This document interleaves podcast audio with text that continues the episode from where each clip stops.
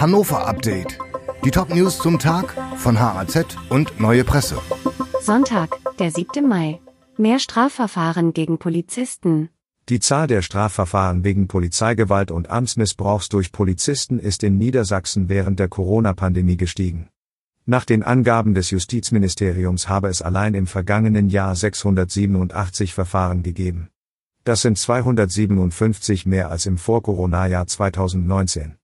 Dennoch kommt es so gut wie gar nicht zu Anklagen. Laut Gewerkschaft der Polizei liegt das daran, dass die Anschuldigungen häufig ungerechtfertigt seien. Keine Bannmeile am Landtag. Die Greenpeace-Aktion am Landtag in Hannover, mit der gegen mögliche Gasförderungen vor der Nordseeinsel Borkum protestiert wurde, führt nicht zu Anpassungen beim Sicherheitskonzept. Aktivisten hatten vor wenigen Tagen Banner vom Dach des Parlamentsgebäudes heruntergelassen, die Polizei musste einschreiten. Landtagpräsidentin Hanna Naber hat jetzt Forderungen nach Einrichtung einer Bannmeile zurückgewiesen. Der Landtag solle weiter ein offenes Haus bleiben, zudem hätte auch eine Bannmeile die Greenpeace-Aktion nicht verhindert, so die SPD-Politikerin. Air Defender hat Auswirkungen auf Linienflüge. Die Luftwaffe richtet mit Air Defender 23 im Juni eine der größten Übungen seit Jahrzehnten in Deutschland aus. 25 Nationen mit mehr als 220 Flugzeugen werden sich beteiligen. Drehkreuz ist der Flieger Horst Wunsdorf. Die Großübung könnte auch Folgen für die zivile Luftfahrt haben.